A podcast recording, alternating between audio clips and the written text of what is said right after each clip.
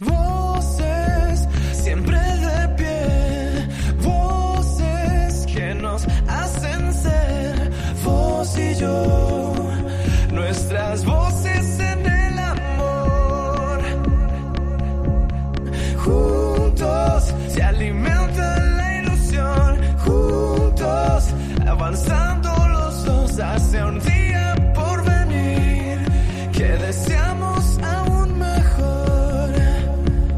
Comienza el valor de otras voces, un programa que presenta Carmen Massanet.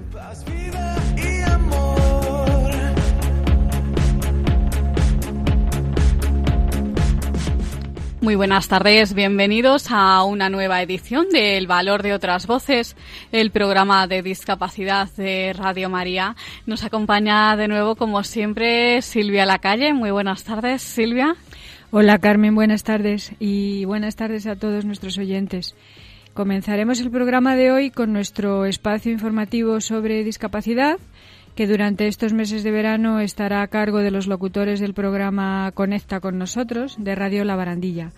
Después, Ignacio Segura, presidente de CECO, la Asociación de Ciegos Españoles Católicos, nos hablará del recorrido religioso que el Museo de la Once ha inaugurado recientemente en Madrid.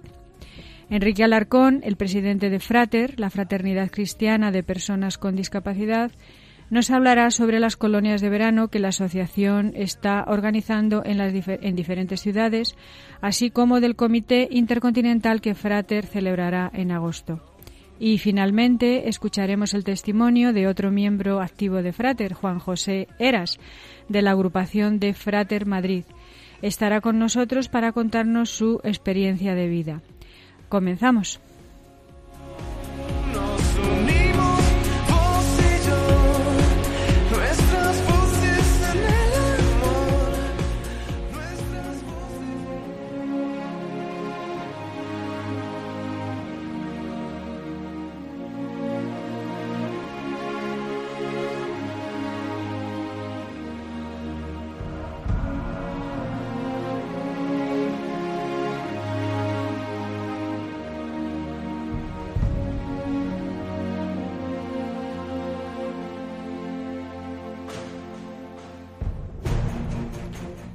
Pues como hemos adelantado en nuestro sumario, vamos ahora con las últimas noticias sobre discapacidad. Buenas tardes. Los locutores de Conecta con nosotros de Radio La Barandilla os traemos esta semana a Radio María las noticias sobre discapacidad. Para la sección de hoy contamos con un servidor Ángel Antonio. Buenas tardes. Teresa, Buenas tardes a todos. Arturo Hola, buenas tardes. y Paquita. Buenas tardes. Y comenzamos. La ONCE estrena en la Plaza de Callao de Madrid su nuevo modelo de kiosco más accesible, ecológico y cercano al público. Es uno de los iconos de la organización, puerta de acceso a un mundo de servicios sociales para personas con discapacidad. Con estos nuevos kioscos cambia la imagen de esta puerta de acceso a un mundo de inclusión social para las personas con discapacidad, que cumple además con los requisitos que actualmente demanda el mercado y con aquellos relacionados con la accesibilidad universal. Con el nuevo diseño, el kiosco de la ONCE permite una mayor accesibilidad para la persona que ejerce la venta y también para quienes se acercan a compartir unos minutos con el agente vendedor. Para las personas ciegas usuarias del perro guía, el nuevo kiosco cuenta con un espacio para que el perro esté tumbado en el suelo mientras su amo trabaja. Y para quienes utilizan silla de ruedas, el modelo dispone de una rampa fija de acceso al interior del kiosco. Por otra parte, el mobiliario cuenta con cajones e incluso un pequeño armario para poder colgar las prendas de abrigo. El kiosco presenta en sus laterales exteriores frases en braille, para crear en los transeúntes una clara identificación del kiosco con la ONCE. Además, los vendedores y vendedoras de la ONCE han comenzado a lucir chalecos identificativos como repartidores de ilusión y suerte por todos los rincones de España. Un exoesqueleto robótico de la Universidad Miguel Hernández permite a personas con discapacidad comer y beber de forma autónoma. El objetivo es conseguir una mayor autonomía por parte de los usuarios en tareas de la vida cotidiana Investigadores del Grupo de Neuroingeniería Biomédica de la Universidad Miguel Hernández, UMN, de Elche, han presentado un exoesqueleto robótico, anclado a una silla de ruedas, que asiste a personas con distintos grados de discapacidad en la ejecución autónoma de tareas de la vida diaria, como comer, beber o asearse. Este proyecto está coordinado por el catedrático de Ingeniería de Sistemas y Automática de la Universidad Miguel Hernández, Nicolás García, y financiado por el programa Horizon 2020 de la Unión Europea con 3,4 millones de euros. Y participan investigadores de Italia, Alemania, Gran Bretaña y España. El exoesqueleto robótico se basa en algoritmos de inteligencia artificial, sistema AIDE, que permitirán al usuario una mejor comunicación con sus familiares y amigos mediante el uso de servicios estándar de Internet. Mojate por la esclerosis múltiple estuvo en 34 piscinas de la Comunidad de Madrid para dar visibilidad a la enfermedad. Las consejerías de Sanidad y Políticas Sociales y, Fam y, Familia de la Comunidad de Madrid apoyaron Mójate por la esclerosis múltiple en su presentación y esta campaña de sensibilización ha estado presente en más de 900 playas y piscinas de toda España. La Fundación Esclerosis de Múltiple, FEM, presentó en las piscinas del Centro Deportivo Municipal de La Lipa la vigésimo primera edición de Mójate por la esclerosis múltiple. Las 34 piscinas que han colaborado cedieron sus instalaciones durante el 9 de julio, habilitando un espacio para que los bañistas pudieran nadar por esta enfermedad. El objetivo de esta iniciativa es hacer visible y desdramatizar la esclerosis múltiple, captar fondos para los servicios de rehabilitación de las asociaciones de pacientes, así como apoyar la investigación de esta enfermedad, que afecta a más de 6.500 personas en la Comunidad de Madrid. Copa del Mundo del, del Ciclismo Paralímpico. García Bella debutó con oro en la Copa del Mundo del Ciclismo Paralímpico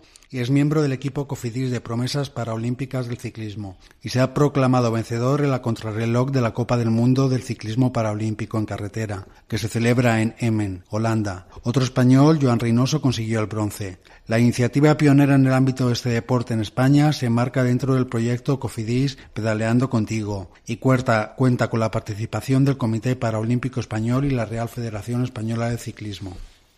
La vida de las personas con discapacidad intelectual en el mundo rural es más dura que en la capital.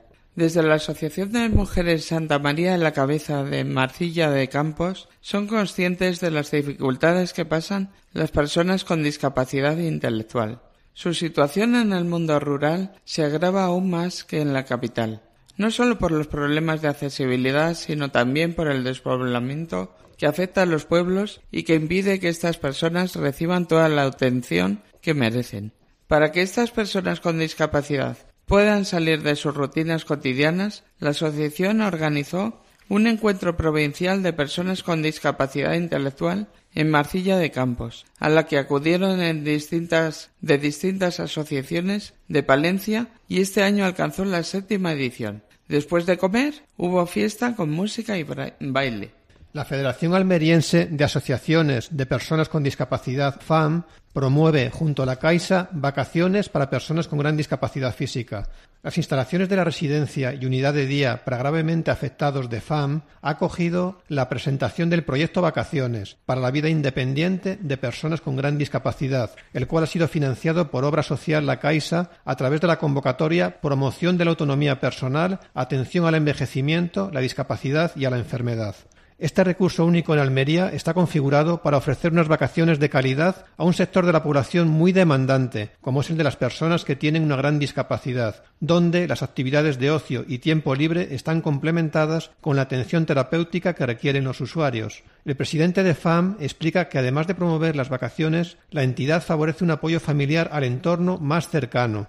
El proyecto se desarrollará del 1 al 31 de agosto y está destinado a 25 personas con discapacidad.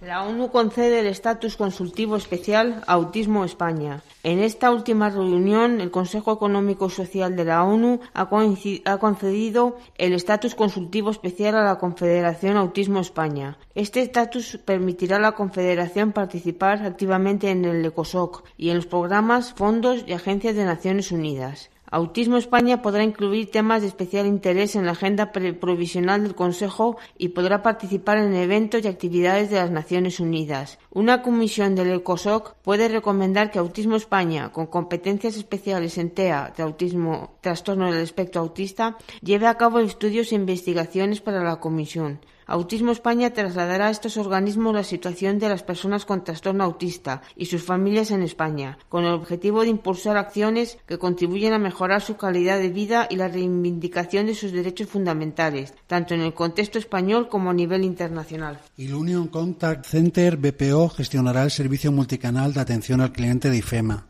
La adjudicación de este servicio, que tendrá una duración de dos años, prorrogable a dos más, incorpora nuevas aplicaciones para mejorar la experiencia del usuario. Será una atención multicanal a expositores, visitantes, montadores, proveedores, agencias y periodistas. IFEMA amplía las vías de atención a dos nuevas funcionalidades en su página web, el chat y el botón de llamada con el objetivo de mejorar la comunicación, agilizar la resolución de consultas, mejorar la proactividad en su actividad comercial, ofreciendo a los usuarios un contacto directo con solo hacer el clic. Esta atención multicanal permite llegar a un mayor número de personas y a públicos con diferentes características y necesidades. El Union Contact Center BPO en el último año ha gestionado más de 50 millones de interacciones desde sus más de 2.300 posiciones. Tiene una plantilla total de 3.000 trabajadores, de las que el 38% son personas con discapacidad. Ha sido galardonada con diferentes premios como el Premio Madrid Excelente, el Premio Platinum al Mejor Contact Center, que reconoce el grado de profesionalidad y la capacidad de adaptación de las empresas del sector a las necesidades de sus clientes. El Comité Español de Representantes de Personas con Discapacidad explica en un informe las medidas sociales contenidas en la Ley de Presupuestos del Estado del 2018. Entre estas medidas destaca la creación de una nueva asignación tributaria social del 0,7% en la recaudación del impuesto de sociedades para programas de inclusión. Esta iniciativa ha supuesto un impacto positivo en la sostenibilidad de los programas de ámbito estatal. Incluye una mejora en las condiciones para acceder al IVA, reducido de los servicios de teleasistencia, ayuda a domicilio y centros de día. Los presupuestos también introducen una deducción de 1.200 euros anuales en el IRPF por cónyuge con discapacidad. También se incluyen a víctimas de violencia de género y víctimas del terrorismo. También sobresale la subida de las pensiones del 1,6%, que se eleva hasta el 3% en el caso de pensiones más bajas y no contributivas. Y hasta aquí la sección de hoy. Muchas gracias a todos. Un servidor Ángel Antonio, Teresa, Arturo y Paquita. Y en el próximo programa, Más.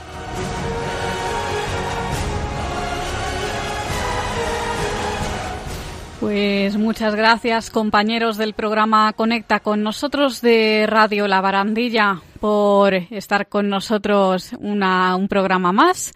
Nos escuchamos en la próxima edición. Un abrazo.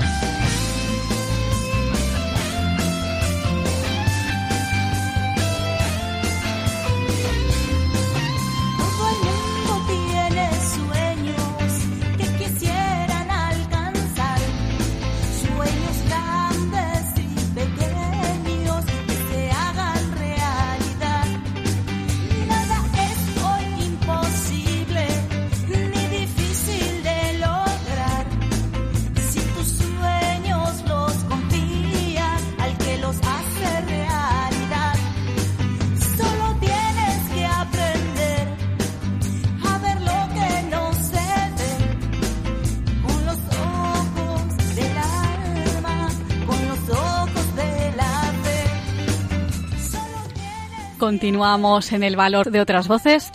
Y el pasado 18 de julio el Museo Tiflológico de la ONCE que se encuentra en Madrid realizó por primera vez un recorrido de carácter religioso cuyo protagonistas, cuyos protagonistas fueron las maquetas de carácter religioso precisamente que están expuestas en las salas del museo. En esta actividad participaron, participaron personas ciegas y videntes y supone una forma diferente de conocer estos edificios y la religiosidad que los rodea.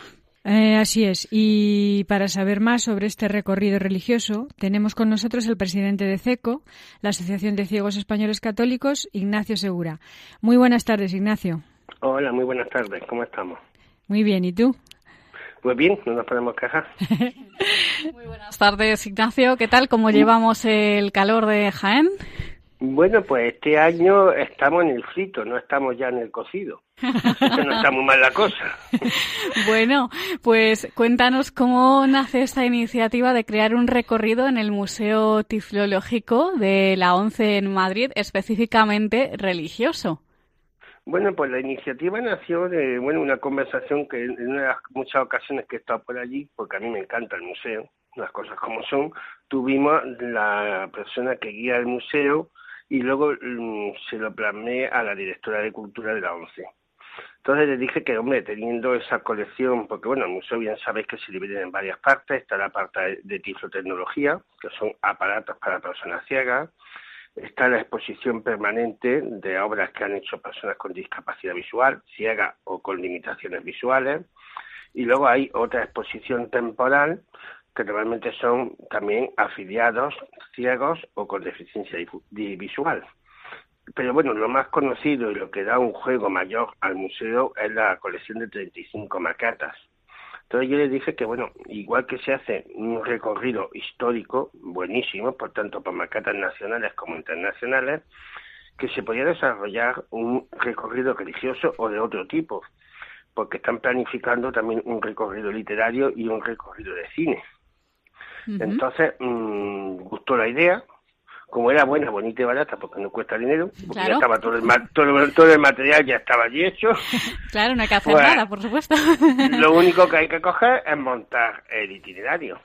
Y la verdad es que la persona que lleva el museo, la guía, es una persona muy profesional y entre ella y con un poco de colaboración mía, pues se montó un itinerario de 15 maquetas y una pintura.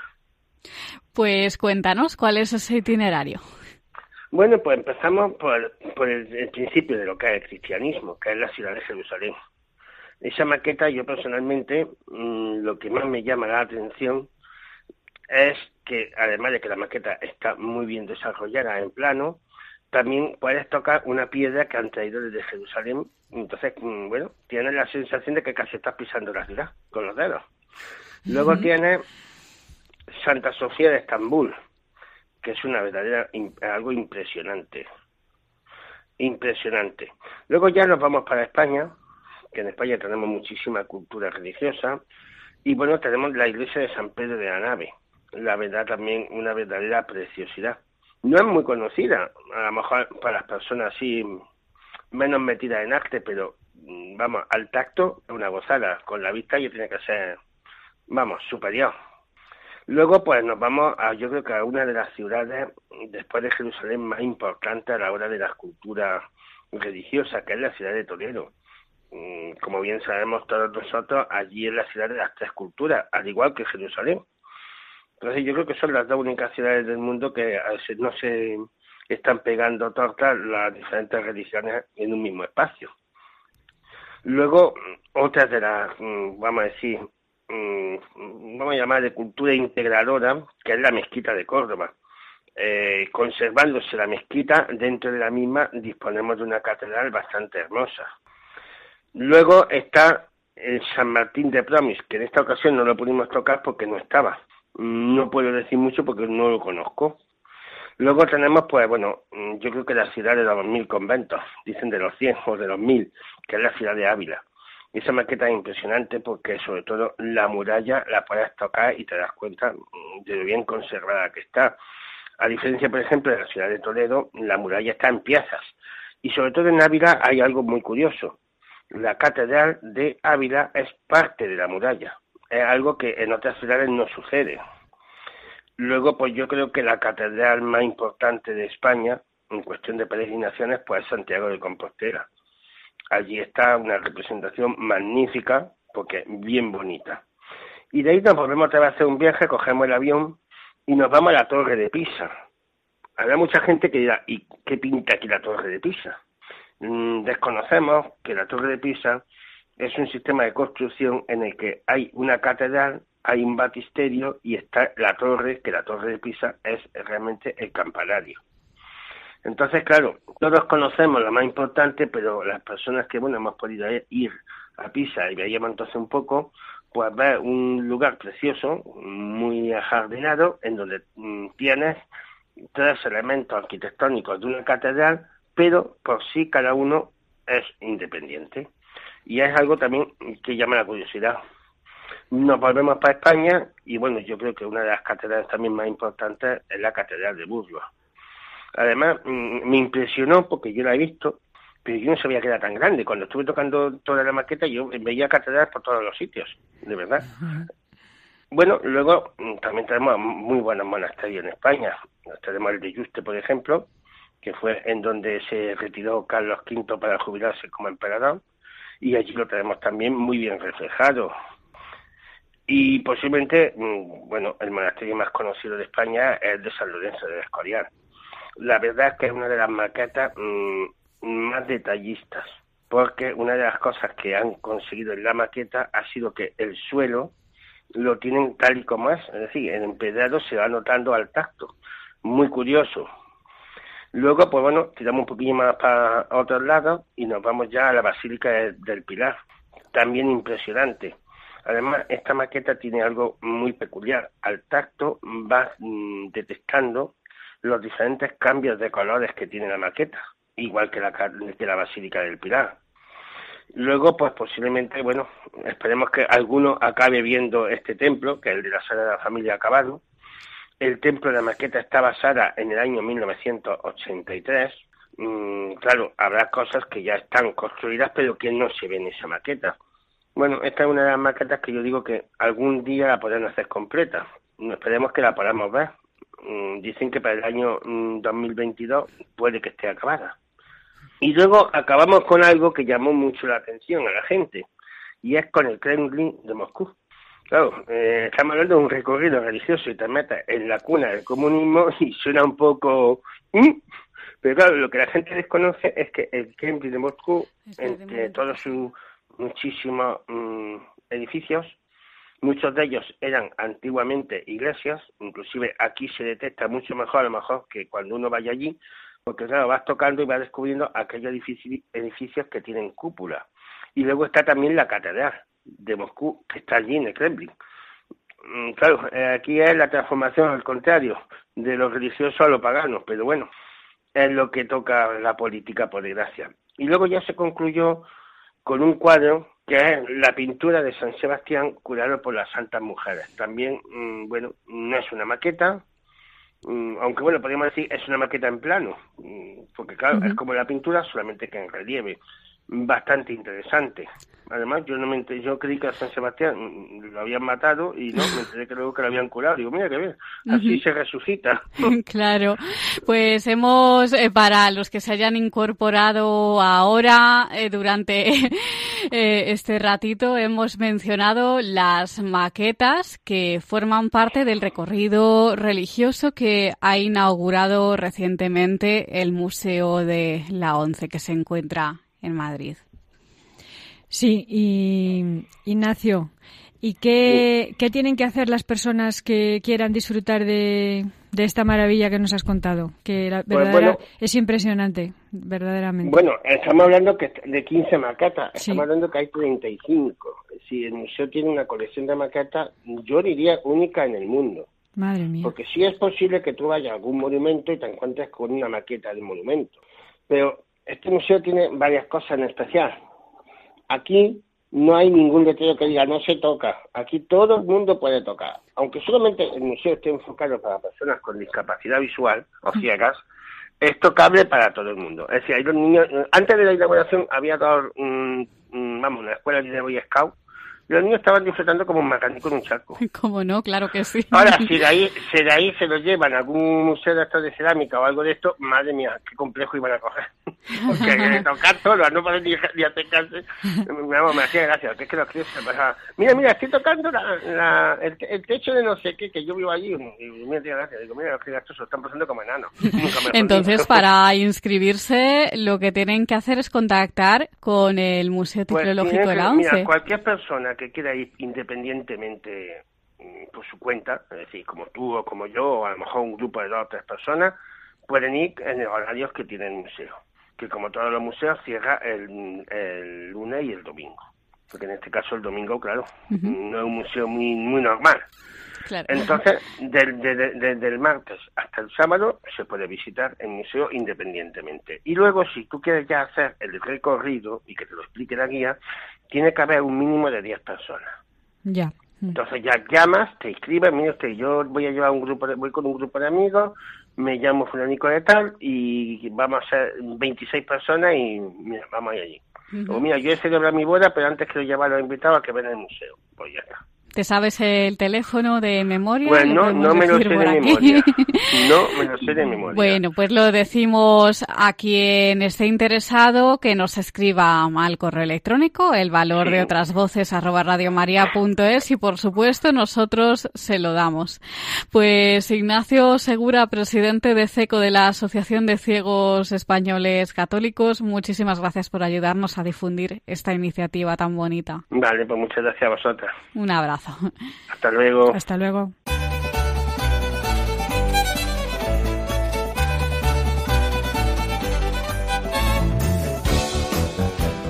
El valor de otras voces, el programa de discapacidad de Radio María.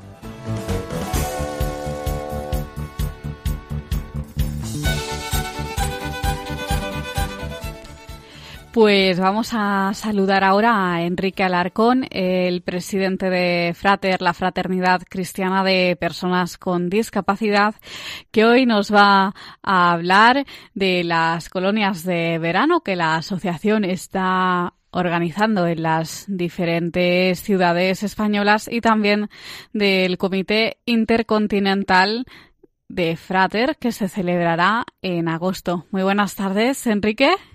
Hola, muy buenas tardes.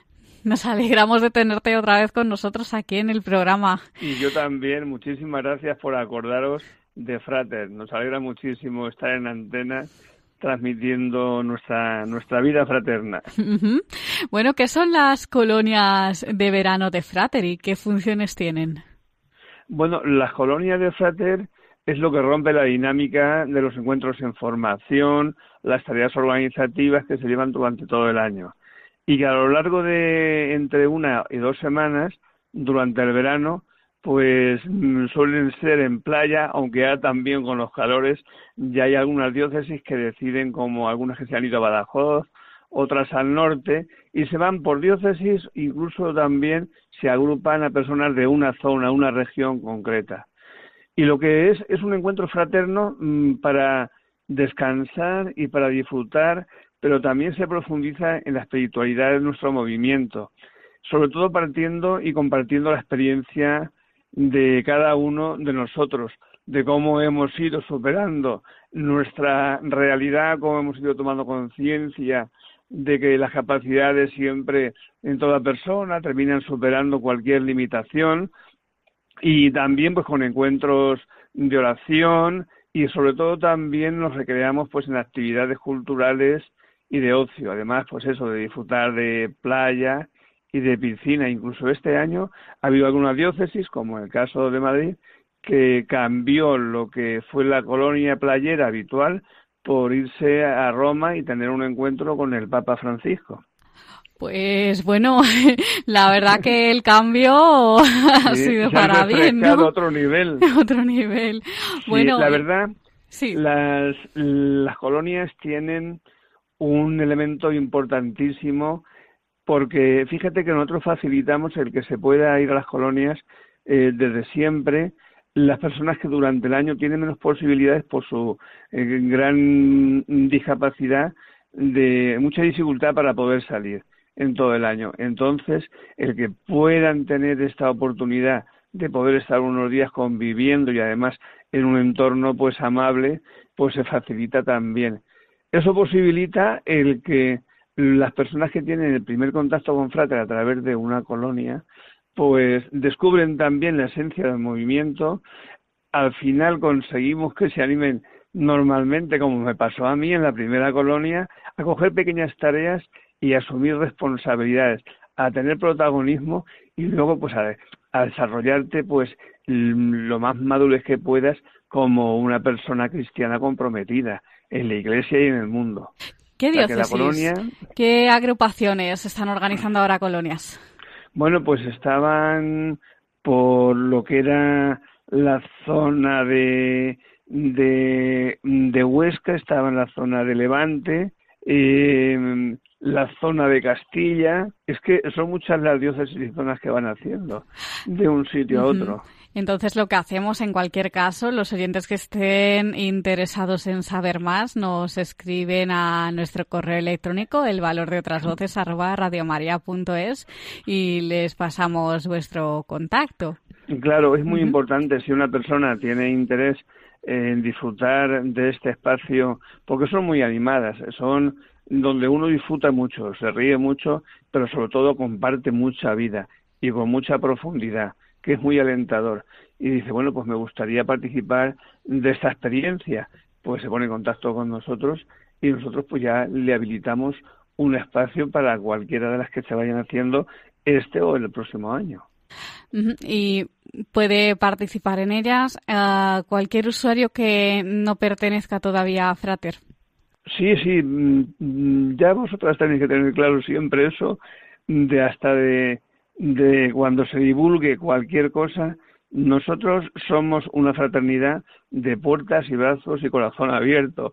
Es decir, que no buscamos una afiliación para que uno pueda estar dentro de las actividades de Frater. Todo lo que hacemos siempre está abierto a toda persona que tenga necesidad de encuentro, que busque un espacio donde desde su discapacidad, desde su enfermedad, pues que pueda ser eh, acompañado, pueda ser comprendido, pueda ser escuchado y pueda pues ver la vida pues desde una postura pues más positiva, más amable, hacia la felicidad, que es lo que nosotros decimos. No importa que no esté en, Frater, lo que importa es que seamos capaces desde Frater poner a su disposición toda nuestra experiencia y toda nuestra espiritualidad. Claro. Eh, hola, Enrique, soy Silvia. Hola Eh, Silvia, hola. buenas tardes. Buenas tardes. Eh, también te queríamos preguntar, eh, eh, so- ¿soléis contar con la ayuda de voluntarios, de personas voluntarias? ¿Necesitáis voluntarios Claro, mira, en este ese es momento? uno de los problemas más grandes que nos encontramos mm, algunas veces a la hora de hacer tanto convivencias como alguna colonia. Porque, claro, se eligen en verano. En verano no es fácil encontrar una persona, eh, normalmente joven, pues que sea capaz de tomar una decisión de decir, pues bien, en vez de irme de vacaciones a un sitio particularmente con mis amigos, voy a entregar mi tiempo compartiendo y apoyando las necesidades que tienen otras personas. Eh, y eso sí que lo echamos de menos porque algunas veces nos lleva a que las actividades que tengamos o las colonias eh, a veces cuesta un poco el que salgan adelante porque nos falta ese apoyo. Fíjate que si es en la playa es más complicado porque en la playa para poder entrar con seguridad pues tienes que tener eh, dos tres personas que aunque no tengan que hacer mucha fuerza pero que vayan apoyando la estabilidad de la persona que va a entrar dentro del agua, ¿no? Para evitar que haya ningún problema. Claro. Entonces sí que es necesario, ya a la hora de hacer las excursiones que se hacen dentro de una colonia. El voluntariado en Frater es una cosa que tenemos necesidad, mucha necesidad, y que sí que agradeceríamos mucho que cualquier persona, joven o no tan joven, eh, el que se anime a decir, mira, pues yo dispongo de unos días, podéis contar conmigo, o incluso durante el año eh, yo puedo dis- disponer y ofrecer un día a la semana o dos días al mes para que lo que queráis y me llamáis y yo allí estoy para colaborar y apoyar lo que digáis. Claro, pues dinos entonces para que nuestros oyentes tomen nota y nosotros también eh, los datos de contacto para, para ponerse en contacto con vosotros. Pues los datos de contacto, si alguien quiere a nivel de internet, con que simplemente ponga Frater España, le va a salir nuestra web y no va a tener ningún problema porque ahí vienen todos los datos. Pero de todas maneras, Silvia, te voy a decir el número de teléfono para que cualquier persona, eh, que lo suele hacer bastante gente que nos llama, oye, que yo quiero colaborar o quiero participar, pues para que lo sigan haciendo. Mira, el teléfono de Frater España es 66 21 03 483 Repítelo, repítelo de nuevo. 66 21 03 483. Muy bien, sí, ya lo hemos cogido. Perfecto, pues Enrique, eh, rapidísimamente, cuéntanos en qué consiste ese comité intercontinental que se va a celebrar en agosto. Muy bien. En agosto se celebrará el séptimo Comité Intercontinental de la Fraternidad Cristiana de Personas con Discapacidad. Como ya sabéis, pues Frater está en, en cuatro continentes, entonces este año, que estamos contentísimos de que se vaya a celebrar en España y en Segovia del 16 al 23 de agosto, pues van a participar alrededor de 50 participantes de África, de Asia, de Centro y Sudamérica y de Europa. No van a participar más, mm, más personas, no porque no puedan estar más representantes, sino porque, como podéis comprender, sobre todo las personas que vienen de África y, América Latina, pues lo que son los billetes de avión es muy complicado el poder eh, sufragar todos los gastos, ¿no? Entonces, este encuentro, lo que lo que haremos aquí en España es ocuparnos de la parte logística, que es muy importante, pues recogeremos a todos los que vayan llegando en el aeropuerto, eh, disponemos de los traductores adecuados, haremos las funciones de secretaría y luego en el encuentro pues lo que se hará es profundizar en la espiritualidad del movimiento, pero partiendo de la experiencia que hay en los diversos países y continentes, que como podéis imaginar, pues es muy variada la vida en Frater, en África como en América Latina como en Europa, ¿no? Luego también este año se va a aprobar un nuevo modelo de estatutos a nivel mundial y también se va a reflexionar sobre la estructura actual del movimiento, incluso una posible renovación del equipo intercontinental. Actualmente la responsable intercontinental, Claudia, vive en Panamá y bueno, pues este año veremos si de aquí a los próximos cuatro años eh, se renueva el equipo. Y bueno, también contamos con una cosa que es muy interesante y es que Taiwán ha solicitado como afiliarse a la Frater Asiática. Así que estamos muy contentos con eso. Muy bien. Bueno, pues Enrique Alarcón, presidente de Frater, de la Fraternidad Cristiana de Personas mm, con Discapacidad, muchas gracias por estar de nuevo con nosotros y por ponernos al día de lo que estáis haciendo. Muchísimas gracias y como siempre, deseando que nos llaméis para compartir pues toda nuestra experiencia y con la alegría que nos lleva en ello. Hasta pronto, un abrazo. Adiós. Muchísimas gracias, un abrazo. Hasta luego, un abrazo, adiós.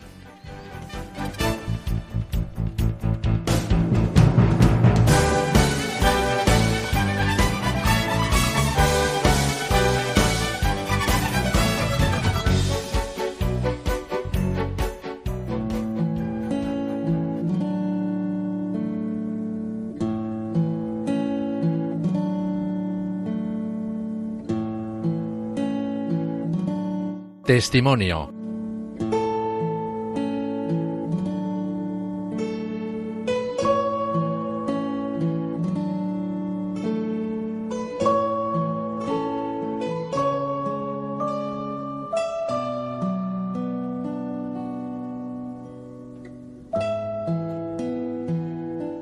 Y continuamos en el valor de otras voces.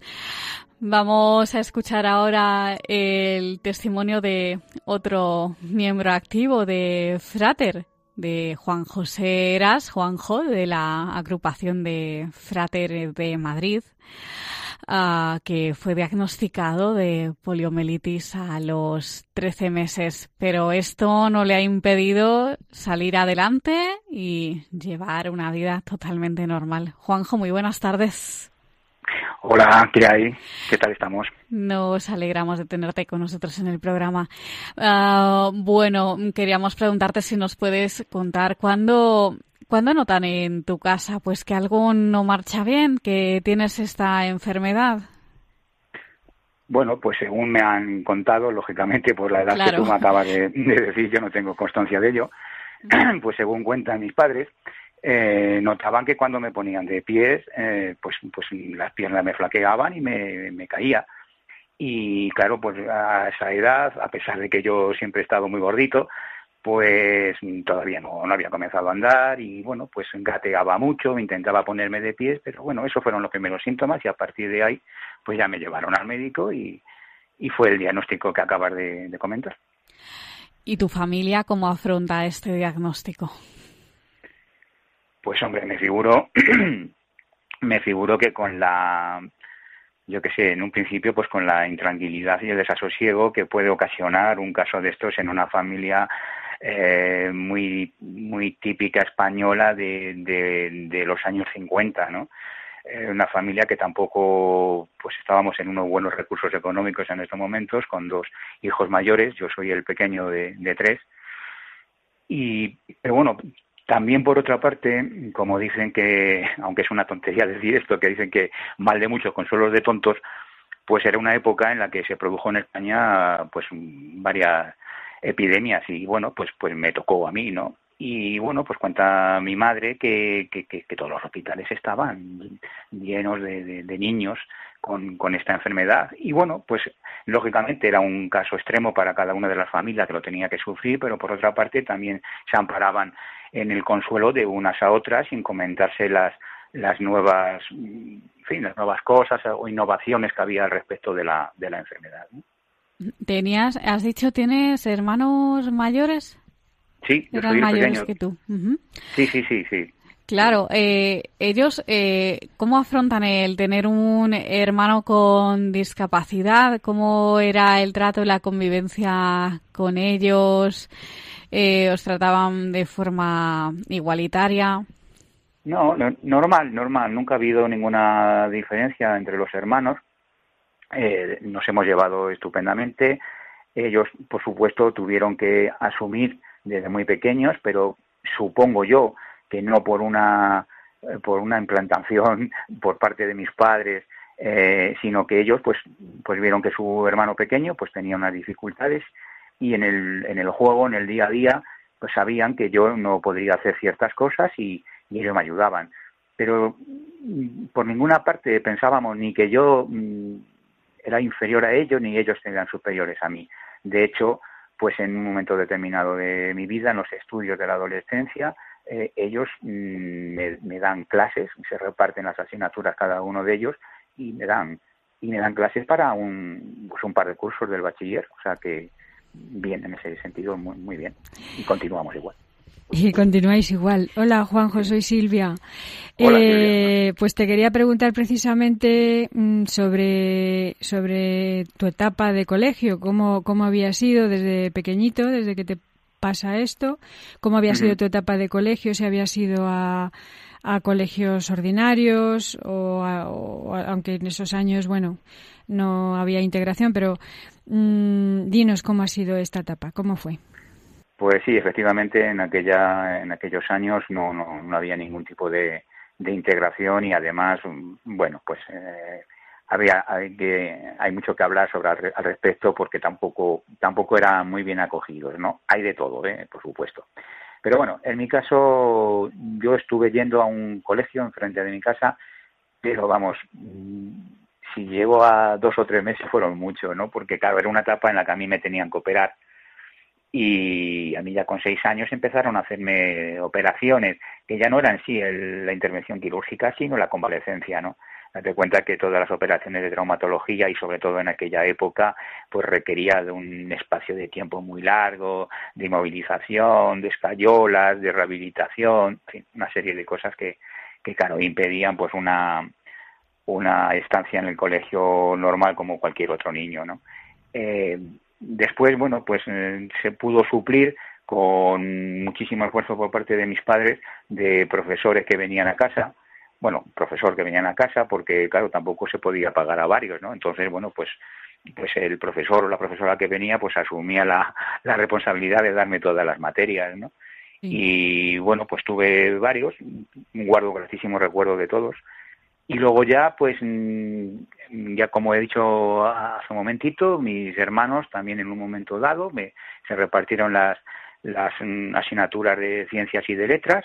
Y, y luego ya conocí un, un- bueno, tuve una intervención quirúrgica, que, que tuve un parón en, los estudios y cuando salí y reinicié otra vez mi vida en ese sentido de la de la de, la- de la docencia, pues eh, eh, conocí a Auxilia, lo que era una, una parte de Auxilia, que una agrupación de padres de alumnos de, la, de la entonces Auxilia, que eh, bueno pues habían organizado una serie de clases en la en la en la calle Dulcinea. Y bueno pues ahí hice los tres cursos de BUP no me correspondían por edad pero bueno yo me pilló el el año este en el que había el cambio de, de Sí, te del ciclo del bachillerato al del BUP. bachillerato al nuevo al nuevo Sí, plan de sí. enseñanza y entonces bueno pues para no perder más años pues opté por, por el nuevo que era el BUP entonces bueno pues dábamos clases allí los inicios fueron muy bonitos en todos los sentidos porque era era un, un local un antiguo garaje que la que los padres estos y tengo que agradecer muchísimo al, al fundador de aquello que fue señor Lorite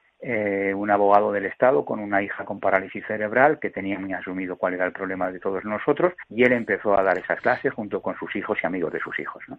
Y, y bueno, y entonces, bueno, pues nos dábamos las clases allí y después nos examinaban el INBAD, que se creó en aquellos momentos, el Instituto Nacional de Bachillerato a Distancia. Sí. Y entonces, bueno, pues tuvieron la diferencia en el primer curso de BUD no, pero en los dos siguientes, de que en vez de tenernos que desplazar nosotros hasta los, los institutos colaboradores, eran ellos los que iban allí, los catedráticos, a Fíjate, y así acabé el, el bachillerato superior. Luego estudiaste alguna carrera.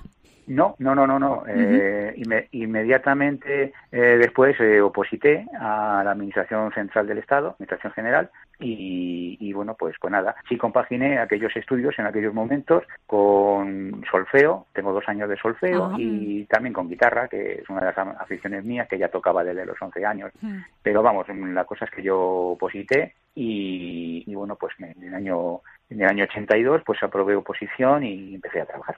Ajá. Bueno, vamos a pasar ahora a su trayectoria dentro de la iglesia y más dentro de Frater, concretamente. ¿Cómo entras en contacto con ellos? Con Frater, ¿no? ¿Te refieres? Sí, sí, con pues, Frater.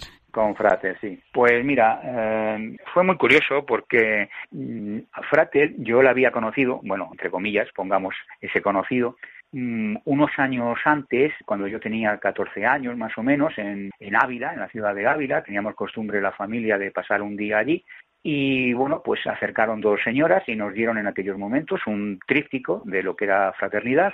Y, y bueno, pues en mi casa pues se guardó aquel tríptico y, y bueno, yo continué con mi, con mi vida normal, que en aquellos momentos empecé el ciclo de una intervención quirúrgica de columna que duró la fridolera de casi tres años, ¿no?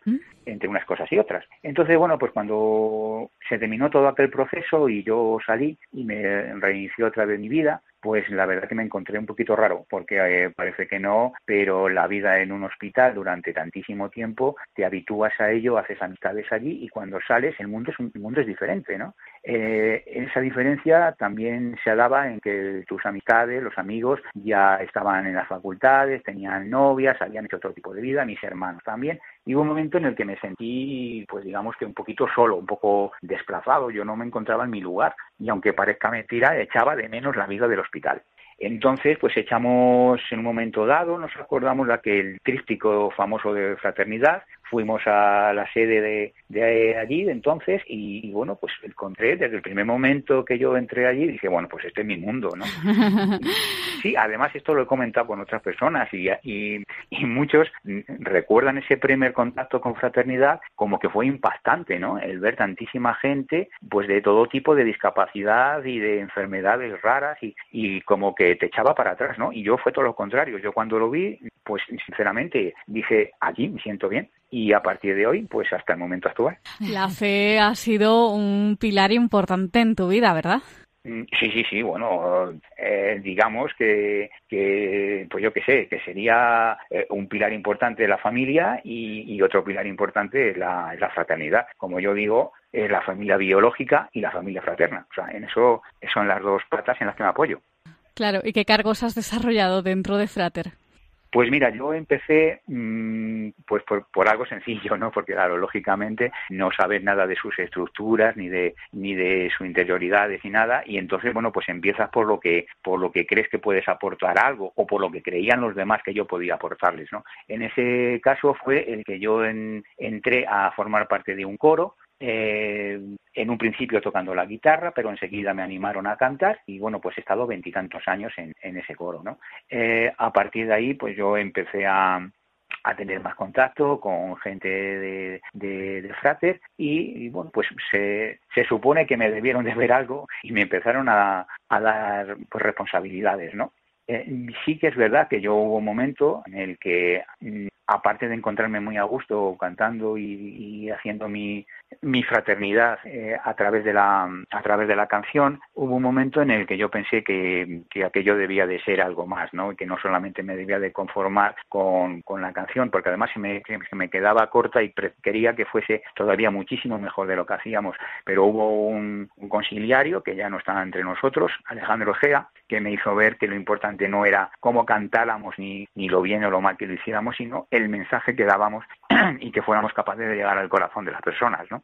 Eh, bueno, pues eso lo trasladé a otros a otros puntos de vista de mi vida con relación con fraternidad y a partir de ahí pues empecé a tener ya más más, más responsabilidades. Fui responsable de, del, equipo del barrio donde resido, de uno de, los equipos, del de, de Entrevías. Después eh, fui responsable de, Madrid también en, su momento, fui responsable de la zona centro y bueno, pues a partir de ahí eh, he tenido pues distintas distintas responsabilidades. Mm, Perdonad si nombro mucho la palabra responsabilidad, pero es que en Frater no, no utilizamos los nombres de los cargos, sino que tene- utilizamos la palabra responsable Claro. de, responsable de. Entonces, bueno, pues fui responsable también de, de distintas funciones, que es así como las denominamos dentro de- del organigrama nuestro, pues de misionera difusión, de formación, y, y bueno, y ya últimamente, pues claro, la- los años van haciendo mella, te vas echando la edad encima y, y con ello pues también justamente pues la, enfermedad pues también va haciendo también sus estragos, ¿no? Y cada vez pues ya me va costando más trabajo hacer ciertas cosas y bueno, pues ya últimamente he estado haciendo, he sido responsable de dentro de la función de, de difusión del movimiento, pues el boletín de, de la fraternidad de nuestra diócesis de Madrid y, y ahora ya pues hace un año que ya pedí por favor que me, que me quitaran parte de esa responsabilidad y me he quedado con parte de, de, de ese, de ese boletín, con su maquetación, con el recibimiento de, de todas las aportaciones y secciones, secciones que yo coordino y secciones que yo hago fijas por mí. Sí, y según tu experiencia, Juanjo, que, que de muchos años, de bastantes, ¿crees que se está haciendo ahora mismo lo suficiente para la integración de las personas con alguna discapacidad dentro de la Iglesia? Ah, Pues mira, es que esperaba, esperaba que dijeras eso al final, ¿no? Porque sí, sí, sí. Sí, es que, eh, mm, bueno, no sé, la- nosotros, los que los que tenemos fe, Sí. eh, hablamos siempre con la Iglesia por delante, pero claro, esto en una sociedad actual, cuando hablamos de integración, solamente se refieren a una integración en la sociedad que me parece fenomenal, en el ámbito laboral, en el ámbito del ocio, en el ámbito deportivo, en fin, me parece estupendo porque yo he hecho la vista atrás y no se parece en nada a la sociedad española que, que yo conocí cuando yo tenía, cuando yo entré en Frate, que era con, con 18 años, ¿no? Sí.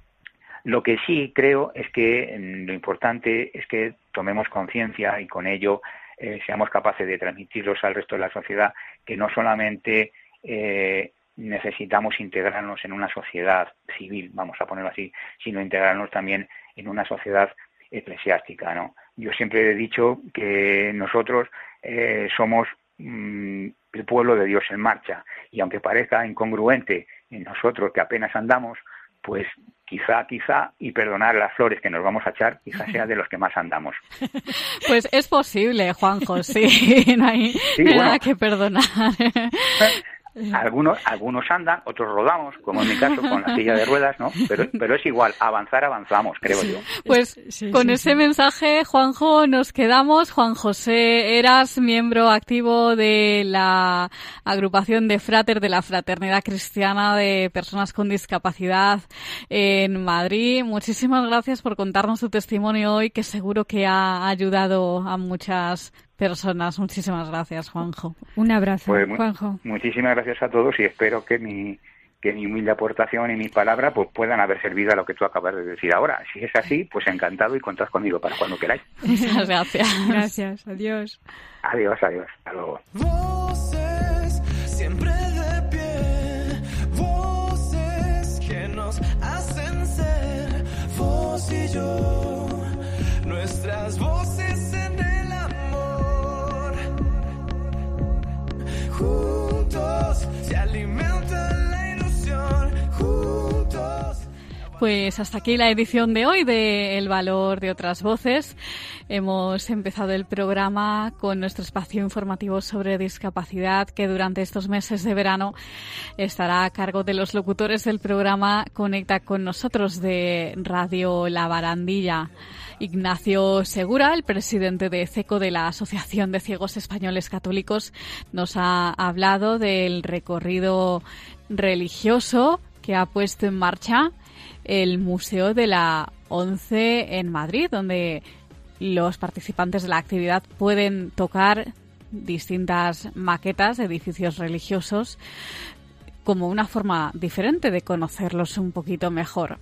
Enrique Alarcón, el presidente de Frater, de la Fraternidad Cristiana de Personas con Discapacidad, nos ha hablado de las colonias de verano que se están organizando por parte de Frater en las diferentes ciudades españolas y también nos ha hablado del Comité Intercontinental de Frater que se celebrará en agosto. Y finalmente hemos escuchado el testimonio de Juanjo, de otro miembro activo de Frater, de la agrupación de Frater en Madrid. Juan José Eras, que fue diagnosticado de poliomielitis a los 13 meses de edad, pero que ha sido todo esto no le ha impedido pues seguir adelante, continuar con su vida de forma normal y estar activo en la vida de Frater y dentro de la iglesia. Les recordamos nuestras formas de contacto. Nuestras vías de contacto eh, son, por un lado, nuestro correo electrónico y la dirección es el valor de otras voces arroba y el teléfono del contestador, el número es 91 153 85 70. Pues muchas gracias Silvia por estar un programa más con nosotros. Muchas gracias Carmen a ti y a todos. Hasta el próximo día. Les dejamos ahora con sacerdotes de Dios, servidores de los hombres. Nos escuchamos en el próximo programa. Un abrazo y muchas gracias por estar ahí. que nuestras voces que nos hacen ser vos y yo, nuestras voces Han escuchado El valor de otras voces, un programa presentado por Carmen Massanet.